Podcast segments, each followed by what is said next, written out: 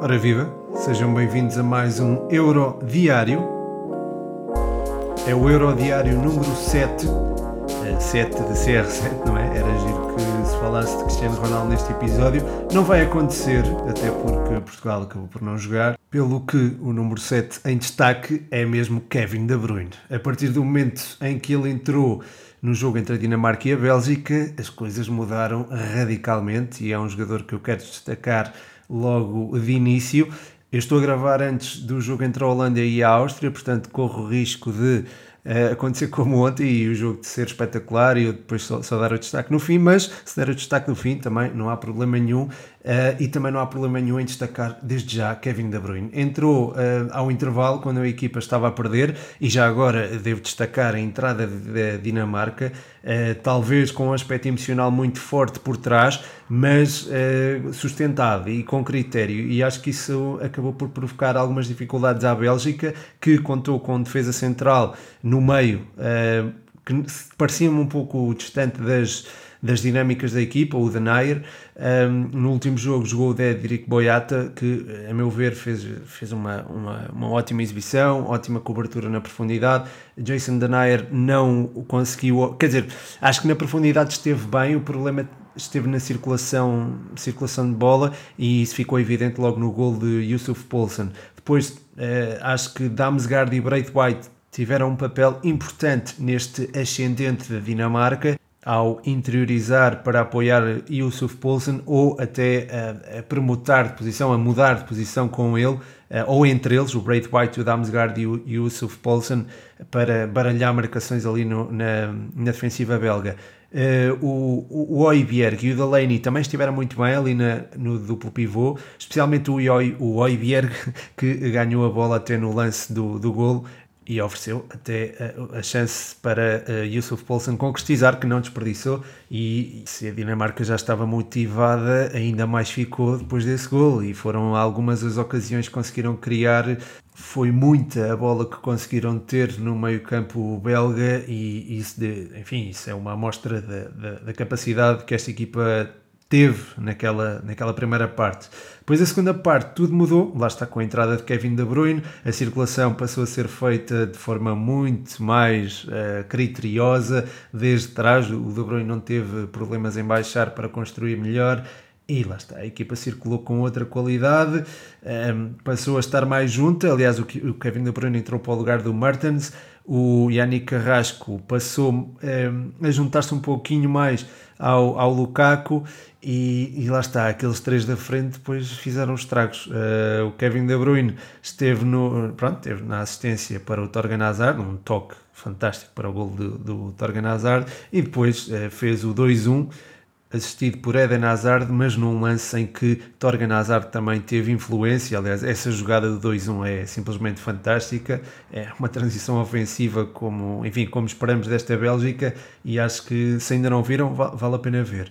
Depois, até final, a Dinamarca deu uma ótima resposta, chegou até a ameaçar o empate, houve até uma bola à trave, parte do Braithwaite, creio eu, e, e lá está. A, a Dinamarca podia de facto ter invertido o rumo dos acontecimentos, mas isso acabou por não acontecer. A Bélgica assume agora o primeiro lugar do grupo, quase destacada, precisa apenas de um empate frente à Finlândia para garantir esse mesmo primeiro lugar. A Dinamarca vê-se com bastantes dificuldades para uh, ficar no Euro. De qualquer forma, a exibição honrada frente à Bélgica e foi, enfim, provocar dificuldades a esta Bélgica, é, acho que já é, já é de louvar e a imagem que fica da Dinamarca não pode ser manchada, mesmo que sejam, sejam eliminados da, do, do europeu na fase de grupos. Não era aquilo que se esperava no início do europeu, mas depois de tudo aquilo que aconteceu, não é? nomeadamente com Christian Eriksen, tinha que, é algo que se compreende.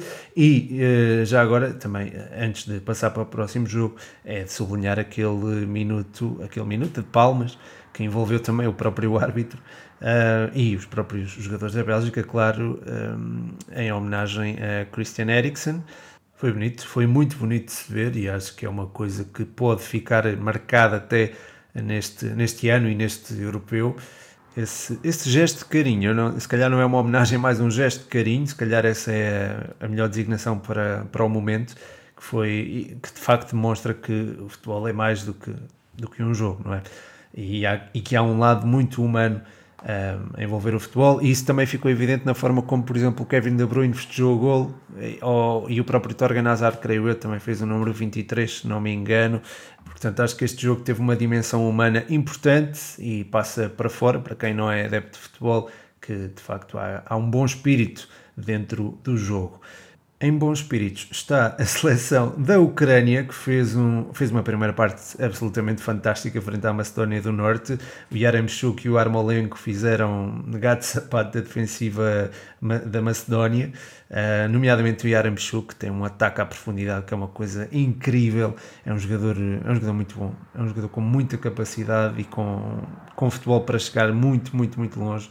Eh, eu tinha dito na antevisão que o Zinchenko podia jogar sobre uma das alas, isso verificou-se a espaços, mas eu acho que ele rendeu mais uh, indo para o meio. Um, o Malinowski e o Zinchenko foram alternando entre a zona central do terreno e a, a ala, mas eu acho que foi quando Zinchenko esteve no meio que a equipa circulou melhor e lá está, foi, foi, acho que o golo, por exemplo, do Yaramchuk surge precisamente de uma movimentação interior do Zinchenko, que acaba por baralhar as marcações da, da defensiva do, da, da Macedónia e acaba, lá está, por, por resultar no gol, no lance do, do 2-0. Um, nesta primeira parte, eu acho que a Macedónia esteve, esteve muito presa no seu meio campo e isso deve-se à forma como Enis Bardi foi anulado também por Chaparenko e Stepanenko, que fizeram uma boa exibição, sobretudo durante a primeira parte. Na segunda parte isso já não aconteceu, Enis Bardi teve que baixar um bocadinho e a partir daí as coisas começaram a fluir de outra forma para a seleção da Macedónia do Norte, que eh, fez mesmo o 2-1, uma consequência quase natural daquilo que se vinha a passar, ameaçou o 2-2 e esse era um resultado que a meu ver, não seria eh, propriamente um escândalo. Quer dizer, seria um escândalo na medida em que a Ucrânia esteve a vencer por 2-0 e era efetivamente a favorita para ganhar este jogo. Este assédio da Macedónia, digamos assim, acabou por ser atenuado, diria eu, pela, pela entrada eh, de, sobretudo de Sidorchuk para o lugar de Chaparenko. Acho que ali o meio-campo acabou por ficar mais fresco e a Ucrânia conseguiu não só suster as iniciativas da Macedónia, como construir com maior critério, ter um jogo mais apoiado quando precisava disso, pôr gelo no jogo, como, como se costuma dizer, e pronto, até dispôs de uma grande penalidade que Malinowski não conseguiu converter. A Ucrânia vence por 2-1, está agora com 3 pontos. Três pontos que eram, de certa forma, obrigatórios para garantir um lugar ou para ambicionar um lugar nos oitavos de final deste europeu. Quem já tem esse lugar praticamente garantido é a Holanda, depois da vitória sobre a Áustria as coisas, enfim, desenrolaram-se com alguma naturalidade a favor da Holanda. Eu acho que esta Áustria teve alguma carência no que toca à organização ofensiva mais uma vez, isso ficou mais uma vez evidenciado. David Alaba eh, era expectável que assumisse eh, mais tarefas de construção, não o fez, esteve algo confinado ao, ao centro do terreno eh, no, meio, no seu meio campo foi progressivamente passando para a ala esquerda, mas mesmo na, na ala esquerda não conseguiu exercer influência. É certo que esteve no meio eh, ou em zonas mais adiantadas no corredor central, mas não conseguiu exercer a sua influência como costuma, como seria expectável que o fizesse. E isto, enfim, ganha proporções maiores e, e, ganha uma gravidade maior, entre aspas, gravidade entre aspas maior, sabendo que eh, a Áustria não tem alguém com umas características iguais ou semelhantes às do, do jogador que era do Bayern e agora é do Real Madrid. O Sabitzer é um jogador que pode fazer eventualmente essa, assumir essa tarefa de construção, é, é uma espécie de quem vê futebol americano vai perceber um quarterback é, é aquele jogador que pega na bola e lança o, os seus os seus companheiros, é, lançamentos longos muitas das vezes, mas lá está, é certo que ele tem qualidade técnica, é certo que ele tem capacidade para o fazer, mas hum, não tem ninguém com quem tocar a bola, não, não, tocar isto é jogar mais apoiado, e acho que a Áustria ressente um bocadinho disso, e, e pronto, frente a uma equipa como a Holanda é normal que não consiga ter, hum, lá está, grandes oportunidades, Acho que uh, a grande oportunidade da Áustria acaba por surgir por precisamente a vida Alaba num, num, no momento em que ele aparece no corredor central, num remate de longe.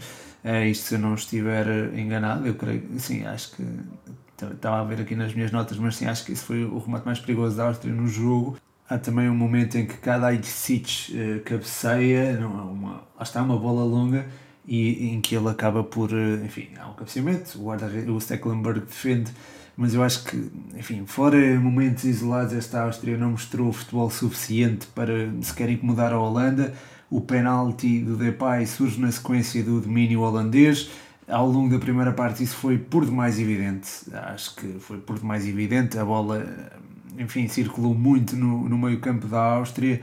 E apesar desta Holanda não ter propriamente um futebol muito, muito sustentado, ou, ou, aquilo que eu quero dizer com sustentado é não é uma equipa com uma identidade propriamente vincada, como acontece, por exemplo, com a Itália, e esta Holanda não tendo, portanto, essa, essa dita identidade, conseguiu dominar completamente esta Áustria. É certo que já o tinha feito de certa forma frente à Ucrânia, que é uma equipa mais bem organizada, mas que mesmo assim tem alguma, algumas lacunas defensivas, como também ficaram hoje evidentes frente à, à Macedónia do Norte a espaços.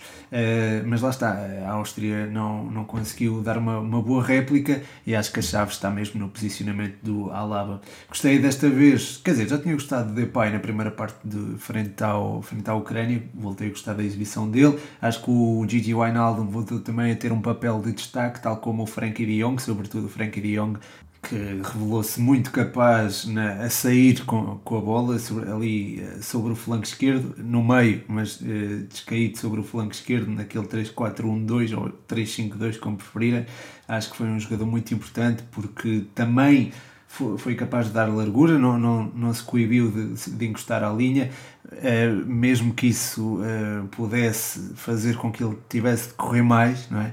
Uh, e foi um jogador que não, não se importou de cansar, não se importou de, de emprestar tudo aquilo que tem à equipa e, e não só nesta contribuição de, ofensiva, mas também a nível defensivo foi um jogador muito importante a cortar linhas de passe e acho que, é, enfim, é um jogador que merece o meu destaque também.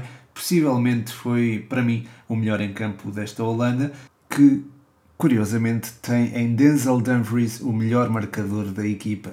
Denzel Dumfries é um lateral e já marcou de cabeça, já marcou de tapinha, não é? Como dizem os brasileiros, encostou uh, neste, neste jogo frente à Áustria, fez o 2-0 e é o melhor marcador da Holanda neste momento, que é, não deixa de ser curioso.